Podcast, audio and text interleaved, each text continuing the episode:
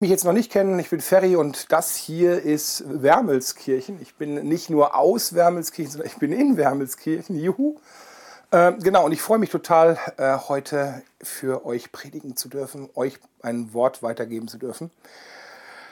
Und ähm, ich muss zugeben, dass das mal wieder eine von den Predigten ist, die mir nicht leicht gefallen sind, ähm, weil das halt so ein... Du fängst so ein paar Tage vorher an, dir Gedanken zu machen, was könnte man so predigen. Und dann kriegst du im Gebet hoffentlich äh, eine Antwort. Und die Antwort ist ein mir sehr bekannter Satz, der nicht ganz so einfach ist. Ähm, und zwar von Nehemia 8, Vers 10 hatte ich die Antwort, die Freude am Herrn ist unsere Stärke oder ist eure Stärke. Und das kam immer wieder. Freude, Freude, Freude, Freude. Freude am Herrn. Freude, Freude, Freude. Okay. Und ähm, ich habe halt, wie gesagt, ein paar Tage drüber nachgedacht. Aber irgendwann ähm, kommt mir dann halt auch so der Philipperbrief. Wenn man so an Freude und Bibel denkt, dann Philipperbrief ist äh, vier Kapitel, in denen äh, neunmal das Wort Freude auftaucht. Also äh, der Paulus, der es geschrieben hat, der freut sich ohne Ende scheinbar. Also der ist total ja, freudig. Und spannenderweise das, obwohl er in ähm, Rom im Hausarrest sitzt. Also er ist seit langer Zeit in Rom gefangen, ähm, im Hausarrest. Das ist jetzt nicht ganz so schlimm wie der Kerker, von dem ich irgendwie in der letzten Predigt gesprochen habe, aber ähm, auf jeden Fall, er ist mal wieder gefangen, der Arme. Und trotz diesem Knast ähm, schreibt er einen Brief über Freude.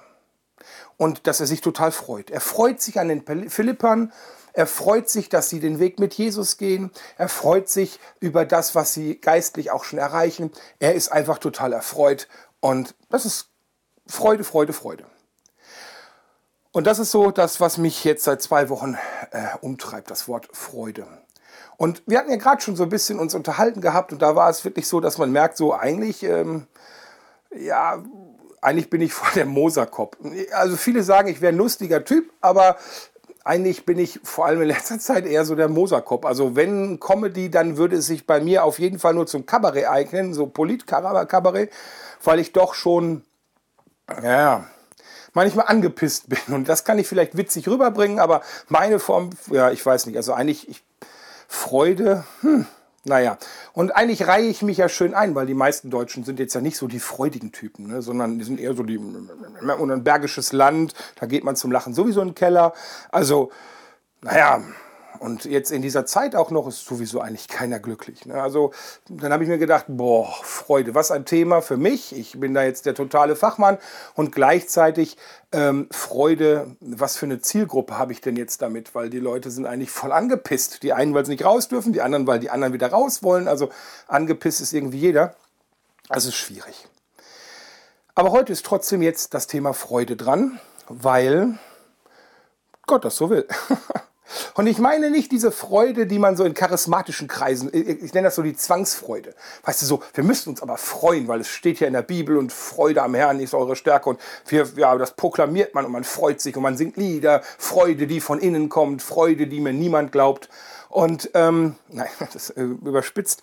Und ähm, irgendwie, ach, Christen müssen sich ja so freuen, ne? weil der Herr ist so herrlich und, ähm, nee, das meine ich nicht. Ich rede von echter Freude, echter Freude, leckerer Freude. Frucht des Geistes, etwas wirklich Gutes, etwas, was von meinem Herzen herauskommt und was gut tut. Echte Freude. Und ich habe heute mal drei Textstellen mitgebracht zum Thema Freude. Und ähm, ich hoffe, dass die auf euch wirken, dass die euch helfen, Freude zu bekommen und eure Freude zu bewahren. Okay? Fangen wir an. Als allererstes Paulus, von dem ich gerade sprach. Jetzt mal hier so ein bisschen eine Textstelle, auch ein bisschen Kontext mit drumherum. Und ich glaube, dass das, was er die Philippa schreibt, mit diesen Aussagen, das schreibt er auch dir und mir. Nachzulesen Philippa 4 ab Vers 4. Paulus sagt uns, freut euch in dem Herrn alle Zeit und abermals sage ich, freut euch. Seid freundlich im Umgang mit allen Menschen. Ihr wisst ja, dass das Kommen des Herrn nah bevorsteht. Macht euch um nichts Sorgen. Wow. Wendet euch vielmehr in jeder Lage mit Bitten und Flehen und voll Dankbarkeit an Gott und bringt eure Anliegen vor ihn. Dann wird der Frieden Gottes, der weit über alles Verstehen hinausreicht, über eure Gedanken wachen und euch in eurem Innersten bewahren. Euch, die ihr mit Christus verbunden seid. Freut euch im Herrn alle Zeit und abermals sage ich, freut euch. Das ist Imperativ, Befehlsform. Du hast dich zu freuen. Das ist eine Anweisung auf Befehl. Und dann frage ich mich, wie auf Befehl? Ähm, wie kann das sein? Wie kann das sein? Und wie kann man sich auf Befehl freuen? Die neue Genfer Übersetzung schreibt da, freut euch, was immer geschieht. Freut euch darüber, dass ihr mit dem Herrn verbunden seid. Und nochmal sage ich, freut euch. Wir sollen uns im Herrn freuen. Wir sollen uns ähm, freuen, dass wir mit ihm verbunden sind. Wir sollen uns bewusst machen, dass wir mit ihm verbunden sind. Wir sollen uns bewusst machen, dass wir eine Einheit sind. Und das ist Grund zur Freude. Psalm 16 steht, und da schreibt David genau das. Ich habe den Herrn stets vor Augen. Weil er mir zur Seite steht, werde ich nicht zu Fall kommen. Deshalb ist mein Herz voll Freude und ich kann aus tiefster Seele jubeln. Auch mein Körper ruht in Sicherheit. Meine Seele wirst du nicht dem Totenreich überlassen. Mich, deinen treuen Diener, wirst du vor dem Grabe verschonen. Du zeigst mir den Weg zum Leben. Dort, wo du bist, gibt es Freude in Fülle. Ungetrübtes Glück hält deine Hand ewig bereit. Das ist der Hammer, oder? Wonne wird da von Luther geschrieben. Ungetrübtes Glück. Freude in Fülle, im Überfluss. Wenn Paulus sagt, freut euch im Herrn, dann heißt das, erkenne dieses Glück, nimm es für dich an und genieße es. Und das ist Freude. Genieße die Freude bei Gott. Genieße, dass du in Christus verborgen bist, dass Christus in dir ist, dass du mit von ihm hineinversetzt bist in himmlische Orte. Du hast Zugang zur Freude. Immer, immer, immer. Also, der Befehlsform, wenn du den Zugang hast, nimm dir die Freude. Und das sagt er. Jetzt geht's weiter. Er sagt, das ist so die direkte Folge der Freude. Sei freundlich. Sei freundlich im Umgang mit den Menschen. Luther sagt, sei gütig. Ich würde sagen, liebevollen Umgang. Haltet, das ist Liebe, Liebesgebot, ne? Das ist so das Liebesgebot Jesu. Wenn wir Liebe halten, dann halten wir sein Gebot. Das hat was mit Nachfolge zu tun. Freundlich sein ist eine direkte Verknüpfung von Nachfolge. Da komme ich später nochmal drauf. Jetzt sagt er noch was, was ich in der aktuellen Situation voll wuchtig finde. Und er sagt, macht euch keine Sorgen. Sorgt euch um nichts. Also Sorgen, finde ich, ist der Freudenkiller. Wenn ich Sorgen habe, dann ist meine Freude gleich runtergedreht. Dann habe ich sofort schlechte Laune. Also Sorgen ist... Und ich erwische mich, dass solche Sorgen, wie wir die auch vorhin besprochen haben, jetzt mit dem Corona-Kram und so, ähm, da ist Freude sofort weg. Sofort mi, mi, mi, mi, mi. Und wir haben gerade alle neu angefangen. Ne? Er merkt, mi, mi, mi, mi, mi. Wir haben sofort losgelegt. Ähm, Freude ist sofort weg. Paulus sagt, lass das. Und sein Weg ist, geh hin zu Gott. Geh hin mit deinen Sorgen zu Gott. Wendet euch vielmehr, ich lese das nochmal vor, in jeder Lage mit Bitten und Flehen und voll Dankbarkeit an Gott und bringt eure Anliegen vor ihn. Also wir sollen hin zu Gott gehen und ihn bitten und, und dankbar sein. Dankbar, weil er da ist. Erstmal danke Gott, dass du da bist, dass du größer bist, dass du stärker bist, dass du dich um mich kümmerst. Wie eine Mutter, schreibt die Bibel. Du bist für mich da. Du blickst auf mich und, und ich blick auf dich und, und, und, und du hast so viel für mich getan und deshalb danke ich dir. Das ist schon mal der Hammer. Und weil du immer da bist, sieh doch bitte meine Lage, sieh die Situation. Ich gebe dir das jetzt, ich gebe dir die Sorgen ab. Da habe ich letztens drüber gepredigt. Ähm, sorgt euch nicht, sondern gebt es ab. Kennt ihr dieses Kinderlied mit dem Sorgentopf von Mike Müllenba und Müllerbauer heißt der? Dieses Spar dir deine Sorgen, mach dir keinen Kopf, zack, zack, pack sie rein in einen Topf, dann lauf damit zu Jesus, er wartet schon auf dich, gib ihm deinen Sorgentopf, er lässt dich nicht im Stich. Kennt ihr das? Das ist ein total geiles Lied. Ich mag das voll. Ich singe das voll gerne lauter mit als meine Kinder. Ich mag das. Und das passt hier. Nimm deine Sorgen, pack sie in den Topf, bring sie zu Jesus. Zack, weg mit den Sorgen. Das ist das ist das, was Paulus sagt. Und natürlich, ich möchte jetzt gleich einen Disclaimer dazu bringen, natürlich ist es nicht leicht. Wir haben scheiße, scheiße, schwere, eine schwere Zeit. Wir haben echte Ängste. Wir haben echte Sorgen. Viele Menschen erleben echte Existenz- und Überlebensangstsituationen.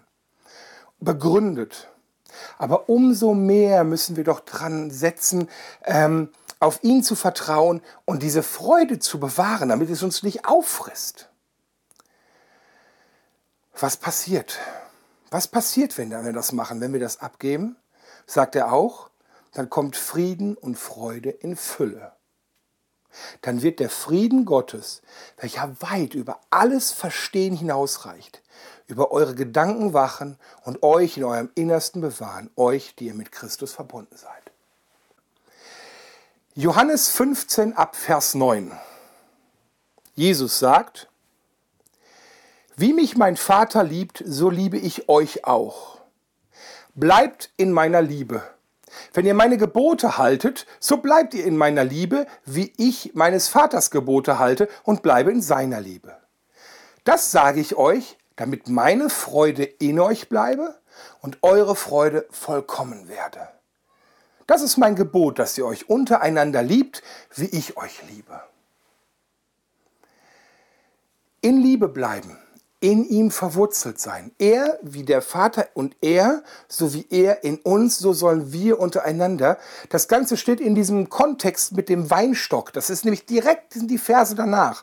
Johannes 15, Vers 5. Ich bin der Weinstock, ihr seid die Reben. Wer in mir bleibt und ich in ihm, der bringt viel Frucht, denn ohne mich könnt ihr nichts tun. Ganz bekannter Vers. Hier geht es um liebevolle Einheit. Lass dich darauf ein. In Liebe verwurzelt sein, denn damit die Freude vollkommen werde. Und wie machen wir das? Sagt Jesus hier ganz klar, wir sollen seine Gebote halten, nämlich liebevoll sein, freundlich sein. In, ganz praktisch, halt seine Gebote. Das heißt, sei freundlich, liebt einander. Das bedeutet in seiner Liebe bleiben und das bedeutet damit, die Freude vollkommen wird. Klar soweit?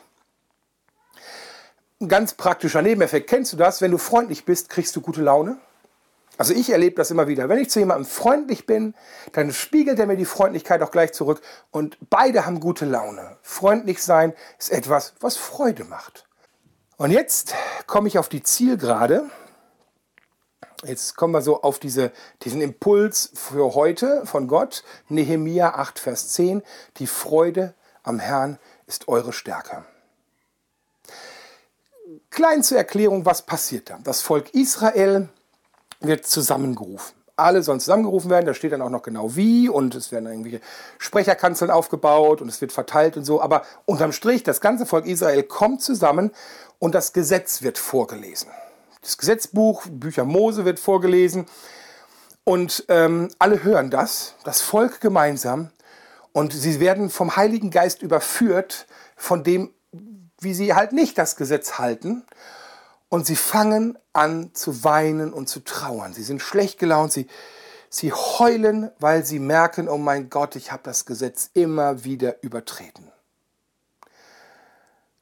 Und jetzt kommt Nehemiah um die Ecke und sagt, sprach zu ihnen, geht hin und esst fette Speise und trinkt süße Getränke und sendet davon auch denen, die nichts für sich bereitet haben, denn dieser Tag ist heilig unserem Herrn. Und seid um nichts bekümmert, denn die Freude am Herrn ist unsere Stärke. Und sie sollen ein Freudenfest feiern. Sie sollen nicht klagen und nicht heulen, sondern sie sollen eine Party feiern. Fette Speise, ja, eine fette Party sozusagen. Heutzutage würde man wahrscheinlich eher so Leitprodukte mitbringen oder so, aber damals war Fett noch gut. Heute würde man wahrscheinlich mehr Alk mitbringen ne? und dazu Guacamole oder so, wobei die auch fettig ist. Ähm, egal, und Nudelsalat oder keine Ahnung, Chips und Bier. Auf jeden Fall macht eine Party, eine fette Feier. Sie, das Volk, war fern von Gott. Und sie werden überführt und sie tun Buße, sie kehren um. Und sie beginnen sich Gott zu nahen. Sie gehen wieder in die Nachfolge. Sie beginnen wieder seine Gebote zu halten, zumindest innerlich. Und Gott ist bei ihnen und er hat sie nicht verworfen, sondern er unterweist sie, er ist für sie da. Und deshalb sollen sie sich freuen. Diese Anweisung von Gott, sei nicht traurig, sorg dich nicht um euch, da ist es wieder, ne, von gerade. Und als nächstes macht ein Freudenfest, macht eine fette Party, jubelt, denn Gott ist mit uns und er hat uns nicht verlassen. Und das ist ein Grund zu feiern. Und das gilt auch für uns. Gott hat uns nicht verlassen in dieser Krise. Er ist da und, und wir sollen uns auf ihn freuen und es ist ein Grund zu feiern. Was bedeutet sich? Bedeutet nun sich an ihm freuen? Nicht mit ihm freuen oder über ihn freuen, sondern an ihm freuen.